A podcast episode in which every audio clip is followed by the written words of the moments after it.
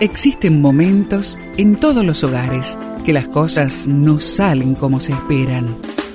Susana y Gustavo Piñeiro te traen soluciones para tener un hogar diferente y duradero. Quédate con nosotros, porque ahora comienza Hogares de Esperanza. La muerte y la vida están en el poder de la lengua, y los que gustan usarla comerán de su fruto. Proverbios 18:21 este texto lo encuentras en la Biblia. Las palabras son las herramientas más importantes y poderosas que Dios nos ha dado. Las palabras pueden edificar o destruir el corazón de un niño, los sueños de un esposo, el amor de una esposa. Para edificar con las palabras necesitamos en primer lugar, expresar el amor en forma visible. Aprende los ademanes del amor. En la época de Jesús los leprosos estaban apartados. Nadie los podía tocar, ni siquiera su familia. Yo creo que el leproso al que Jesús sanó, más que la sanidad misma, debe haberle impactado el toque de un ser humano después de tantos años de soledad. En segundo lugar, escuchar con intención por un momento, para de hacer lo que estás haciendo y solo escucha. Habla palabras positivas.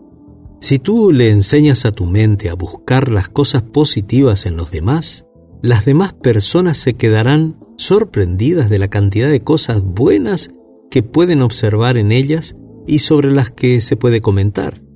Alienta a tus hijos, dile que son valiosos, anima a tu cónyuge, y por último, edificar un ambiente de confianza.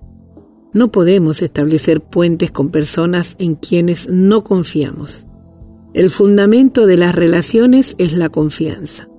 Si yo me gano su confianza, yo puedo relacionarme.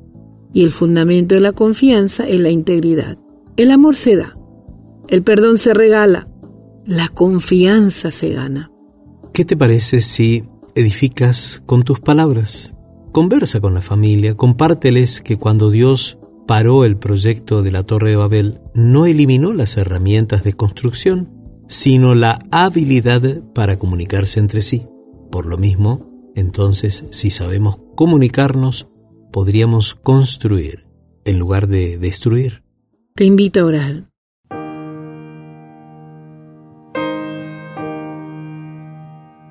Amado Dios, guíame a usar las palabras con la sabiduría que viene de ti. Y te lo pedimos juntos, en el nombre de Jesús. Amén.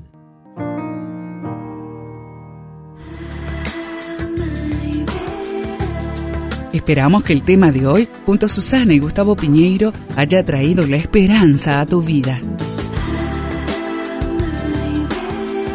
Si deseas ampliar este tema, seguí al Dr. Gustavo Piñeiro en Facebook y Twitter.